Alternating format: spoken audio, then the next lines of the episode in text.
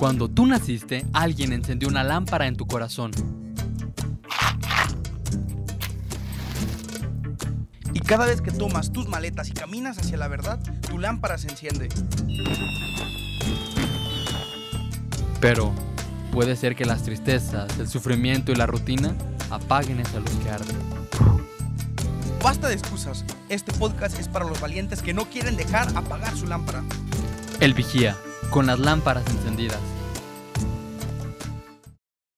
Con todo el avance tecnológico que hay en la sociedad, con toda la cantidad de información que tenemos, conviene preguntarnos, ¿la Iglesia Católica sigue válida para estos días o ya está en decadencia? ¿Tú qué piensas, Tobar? Mira, Rodrigo, para empezar, yo creo que es algo que debemos de tener bien presente porque se escucha muy, pero muy seguido en la sociedad actual. Que la Iglesia Católica está llena de arañas, antigua, obsoleta, que sus ideas ya no van con el siglo XXI, que debe de cambiar, que su idea de Dios no va con la, la del Dios real. Y yo me pregunto, ¿cómo resolvemos todas estas preguntas? ¿O es en verdad que la iglesia ya está perdida, es algo obsoleto? y que nosotros como seminaristas hemos perdido el tiempo también aquí, pues ¿qué será ya tus seis años? Nueve. Nueve años. Yo llevo cuatro aquí, entonces es, es importante que nos preguntemos porque entonces, ¿qué estamos haciendo con nuestra vida? Nosotros como seminaristas dándole la vida a esta institución para consagrarnos a una idea que es vieja y ustedes como personas que tal vez están perdiendo el tiempo yendo a misa el domingo o algo así, Fíjate, lo que yo he escuchado acerca de esto, de, de la decadencia de, de, la iglesia, los argumentos son algo así como que dicen, es que la iglesia es como de otro tiempo, es aburrida, es como anticuada, ya todo lo que dicen ahí en el templo ya, ya como que no queda. Porque fíjate, este... Los, los cosas que proponen parecen como del siglo pasado, ¿no? Y dicen, ah, es que tiene cara de, ancianos los católicos. Eh, como que ya pasó de moda, ¿no? Es como algo que, que se dice mucho. Y es que podemos hacer un, un, contraste con todo, todo lo de la iglesia. Ponte a pensar en la arquitectura que se usaba antes en los templos, en el arte que se usaba. Mira, por ejemplo, aquí era el arte barroco, por ejemplo, siglos pasados. Y es totalmente diferente al arte contemporáneo, ¿no? Todo muy lineal, todo muy minimalista. Vas a un templo y, aunque sea bello, dices, esto no es de esta época, ¿no? Eh, o también como en las películas, ¿no? Yo he visto películas antiguas y casi todas como que tocan de alguna otra manera temas que van en torno al templo, ¿no? A la iglesia, cosas de Dios. Sobre todo las películas mexicanas. Necesariamente las películas mexicanas del, del cine de oro y cosas así, de... De, pues sí, las películas viejitas, por decirlo. Pedro Infante, padrecito, ¿no? Todas esas, de alguna otra manera, tocan cosas de Dios y cosas del templo. Y ves ahora las películas mexicanas y pues ya, nada que ver, ¿no? es más bien como comedia, drama y, y, cosas así. Entonces, por ese lado como que decimos, ah, ya superamos esa etapa. Pa parece, ¿no? Que, que la opinión pública es, se tiene esa idea de que ya, ya superamos esa etapa de, de la religión, de los católicos, ya, ya, ya estamos en otro nivel de sociedad. Sí, que creí, crecimos intelectualmente y ponte a pensar, por ejemplo, un matrimonio que ya se casaron eh, al civil ¿para qué casarse a la iglesia, no? Si se supone que es un compromiso para siempre y todo eso. Si puedes tener tu fiesta sin necesidad de pagar una misa, ¿no? O que te salga gratis. Más que tener tu fiesta, comprar, invitar a tus, a tus invitados, tener un buen banquete, una buena música y para qué ir al templo. Sí, y es que antes era como así bien obligatorio, ¿no? Bueno, si te casas, a fuerzas tienes que ir a, a, a ante Dios, tienes que casarte ante Dios, este, si vas a, a, tener un hijo, a fuerzas lo tienes que bautizar. Como que todo necesariamente tenía que girar en torno al templo. Y ahora que ya no es así, se tiene como la idea, ah, bueno, entonces, pues ya es como innecesaria la iglesia, ¿no? Ya antes nos ayudaba de alguna otra manera, ¿no? A, a ponernos de acuerdo. Pero ya ahora que nos hemos enseñado a ponernos de acuerdo de otras maneras, como que pasa a segundo plano. Y aparte de todo lo que ya hemos enunciado, me gustaría, Rodrigo, que, te, que tú como que te cuestionaras también un poquito, ¿no? ¿Es verdad que una idea puede ser válida cuando notas la incongruencia? Por ejemplo, hablamos de, de una verdad, ¿no? Que la iglesia de, defiende, que es la castidad. ¿Cómo defender la castidad ante tantas malas noticias de sacerdotes incongruentes que han estado presentes en la historia de la iglesia, ¿no? ¿Cómo, ¿Cómo cuestionar, cómo decir que la Iglesia Católica es verdadera y es actual cuando algo como, pues tal cual la castidad ya no se puede vivir, no, no, se, no se vive? Y menos en los líderes católicos, ¿no? Sí, yo he escuchado a mucha gente que dice, me ha pasado, ¿no? Que me subo así a, a un taxi o a un Uber o, conozco gente, ah, pues, ¿quién eres o qué estudias o qué trabajas? Ah, soy seminarista. Y como que siempre esa es la pregunta, ¿no? Ay, ¿ustedes qué? ¿Cómo le hacen? O, o yo creo que no se puede. Y diario es esa cantaleta de que, ah, es que yo conozco un padre que tenía sus mujeres y cosas así. O sea, son como temas muy actuales que por los cuales la gente dice, ay, yo creo que son puros cuentos los de la iglesia porque hay un montón de gente que le ha fallado a esta super ley de Dios infallable, ¿no? O sea, que hay muchísimos testimonios de gente que le consta que cristianos se han, se han equivocado. Ahorita ponemos el ejemplo este de, de la castidad, pero también, por ejemplo, sobre el amor a las personas, ¿no? Porque dicen, ah, es que los católicos afirman que, que el amor, que amar a los enemigos, que amar es lo más importante, pero ya a la hora de la hora, pues odian a los, a los homosexuales o, juzgan a los que no piensan como ellos o no saben dialogar o, son bien tajantes, bien groseros. Entonces como que ahí también parece medio incongruente, ¿no crees? Y ahora que pusimos todo este contexto, que en realidad son cosas que sí están pasando, es hora de que nos preguntemos quién es la iglesia, ¿no? O sea, mencionamos tanto la iglesia. La iglesia retrógrada, la, la iglesia machista, ¿no? Pañuelo verde arriba y todo mencionamos la iglesia, iglesia, iglesia, pero ¿por qué no sabemos ni siquiera qué es la iglesia? ¿Quién es la iglesia? ¿Quiénes las conforman? ¿Cómo se maneja? O sea, sí, para preguntarnos si realmente la iglesia está en decadencia o no, primero tenemos como que entender quién es la iglesia. Porque bueno, si entendemos la iglesia como un templo, o sea, como un lugar, pues para definir si está en decadencia o no, pues nomás vamos al templo y si está caído, pues si está en decadencia, pero si está bien parado, pues no. Eh, pero en realidad la iglesia pues no es un templo, no es una construcción. Entonces, ¿quién? ¿Quién es la iglesia? Y para añadirle un poquito más a tu reflexión o que te cuestiones sobre quién es la iglesia, me gustaría que te, también te preguntes o que recuerdes cuántas veces algo de lo que hemos mencionado te ha lastimado como creyente. O si no eres creyente, cuántas veces esto lo has afirmado y crees realmente que así es como está viéndose la realidad de la institución llamada Iglesia Católica. Sí, es decir, o sea, si alguna de las cosas que anunciamos ahorita te lastimó, te, te hizo sentir y dijiste, ay, entonces a lo mejor si soy católico, pues como que me cuestioné, o si no lo soy, como que dije, ah, pues con razón, mejor por eso no soy. Entonces hay que poner así las cosas bien sobre la mesa y, y con el corazón en la mano darnos cuenta de esta realidad así como es, tal cual como está pasando. Y ahora es momento de que en realidad reconozcamos que la iglesia somos todos nosotros. Y así lo dice tal cual el catecismo de la iglesia católica. No hay que creer que la iglesia es un puñado de padrecitos y monjitas, cardenales y obispos dentro de una secta malévola o que tratan de dominar el mundo, sino que la iglesia somos todos y cada uno de nosotros, que debemos de comprometernos un poquito más al momento de entender este concepto para poder ser bien claros a la hora de tratar de encontrar una solución. Ajá, o sea, Dicho de otras, con otras palabras, que la iglesia no son los padres, no es el papa, la iglesia no es el señor cura de tu parroquia, sino la iglesia son todos los que se han bautizado. Por lo tanto, pues si estás bautizado, aunque no seas muy practicante, pues eres parte de la iglesia y eres parte de esa decadencia. O sea, yo que me bauticé y que estoy en el seminario y todo eso, soy parte de todas estas cosas malas que hemos denunciado. Y si tú también estás bautizado, también eres parte. Y como eres parte, pues también tú, Rodrigo, es la solución. Exactamente. Sí. O sea, que si las cosas están mal, pues es porque nosotros estamos mal.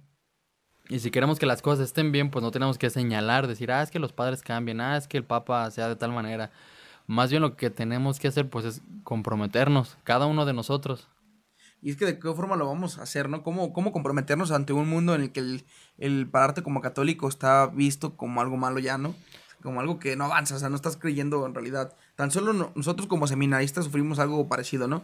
¿Tú cómo te percibes ante la sociedad, no? Nos preguntaba el otro día un maestro en un taller que estábamos viendo sobre el autor filosófico de Yuval Noah Harari. Nos preguntaba, ¿cómo te perciben tus compañeros allá afuera, no? Y sí, tal cual es como la visión de un perdedor que está aquí encerrado porque no tiene dinero, lujos, autos. Sí, y es que Pues para muchas personas, el, el cristiano, el católico, el que se compromete es como un tonto, ¿no? Y el que vive así a medias, pues es como el que está aprendiendo a ver el mundo. Pero bueno, antes, antes de abordar el tema de qué podemos hacer, quiero una motivación. Y es acerca de los primeros cristianos de la iglesia.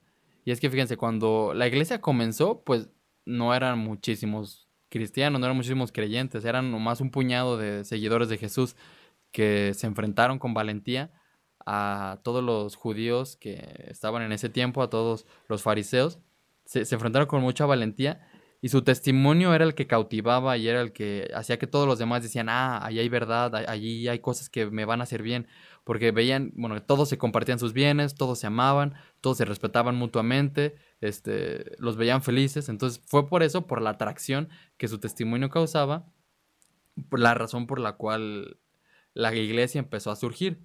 Es como cuando ves a una persona, ¿no? Que, que, sale de una película y que te platica de ella y que te emociona. O cuando alguien escucha a un nuevo artista y le gusta mucho y te lo dice con entusiasmo, como que su mismo entusiasmo te motiva, ¿no? Y luego ya lo escuchas y tú decides si, está buena la película o si no. Algo así pasó con los primeros cristianos. Su testimonio arrastró muchísimo a, a un montón de gente y ahora pues ya somos pues millones de católicos.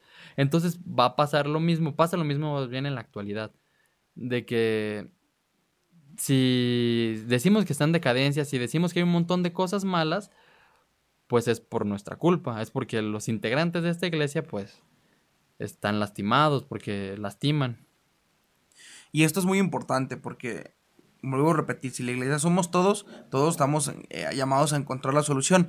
Aquí desde donde te estamos transmitiendo, desde México, eh, quiero recordar una cifra que nos dio el INEGI, que es el Instituto Nacional de Estadística y Geografía, que nos da el promedio de que en México todavía el 84% de la población se dice ser católico. Este, ahora, si el 84% de la población en México son católicos, ¿por qué está tan mal vista la Iglesia Católica en México?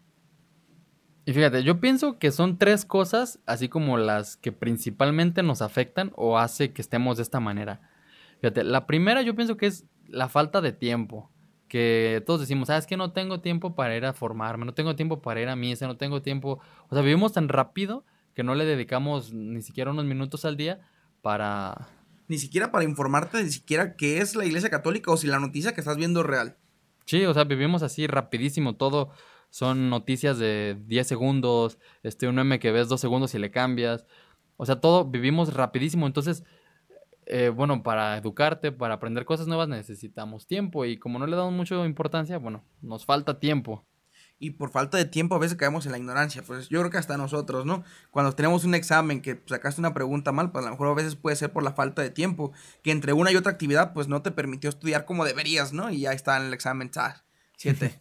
y bueno, y cuando ya no tenemos, y cuando no sabemos, o sea, cuando ignoramos algo acerca de cómo son las cosas en realidad, eso genera que no nos sintamos parte de la iglesia.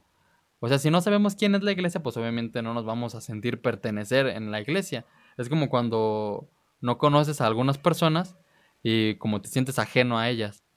Entonces, pues así pasa, ¿no? Primero, no tenemos tiempo para conocer la iglesia, por lo tanto, ignoramos la iglesia y como ignoramos quién es la iglesia, no nos sentimos pertenecer en la iglesia. Es como una persona que vive en un lugar, en cualquier lugar del mundo, cree que el lugar donde vive puede ser eh, que tiene cosas especiales, ¿no? Y que lo hace ser parte del lugar. Por ejemplo, cuando fuimos de misiones a la Y, la gente, la Y en Sonora, la gente amaba el desierto, decía, tenía las mm, características, tenía la historia de por qué del desierto, de su comunidad, y amaban su lugar porque se sean pertenecientes porque lo conocían, sabían rutas, lugares, secretillos, mitos, historias, eh, todo lo conocían del lugar y por eso lo amaban. Entonces ahora ¿Cómo vamos a amar algo que desconocemos? ¿Cómo vamos a sentirnos parte de una comunidad cristiana católica si ni siquiera sabemos tal vez qué significa católico?